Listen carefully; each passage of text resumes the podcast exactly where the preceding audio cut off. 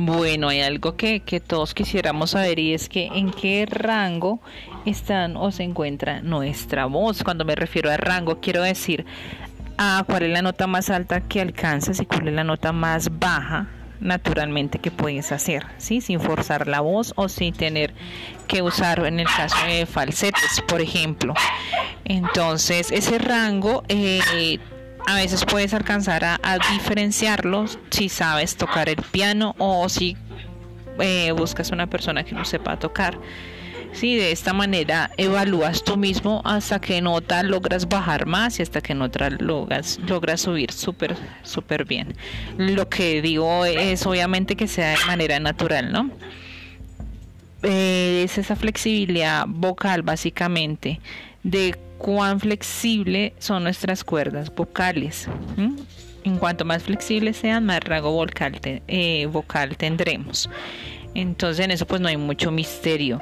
Algo que sí es bien importante es hacer un precalentamiento antes de cantar cualquier canción. Ese calentamiento, eh, más adelante les voy a dar otro tip de cómo hacer calentamiento por medio de técnicas de la respiración y de la posición de los dientes, de la lengua, de la boca, para que ese rango se sienta más natural y menos forzado.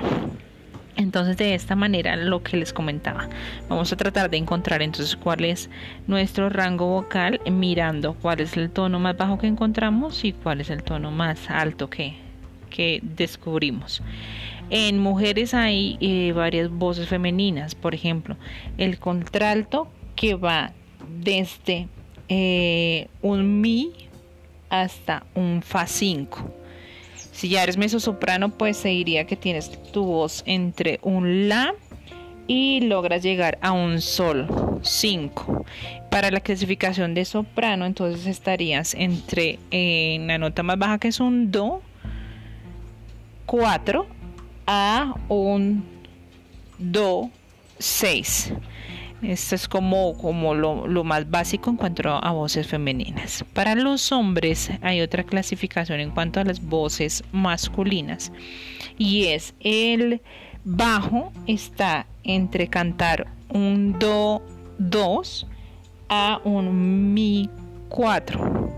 Barítonos sería cantar entre un sol 2 hasta un la 4. Para los tenores están entre un 2, 3 hasta un 2 llegando hasta la quinta, 2 do quinto. Estos son como los, los rangos en los cuales puedes tratar de ubicar tu voz. La idea es que pues eh, cuando hagas eh, transportes una canción o vayas a tocar junto a alguien, sepas cuál es tu rango de voz, así podrás diferenciar cuánto más bajo puedes llegar a cuánto más alto puedes llegar.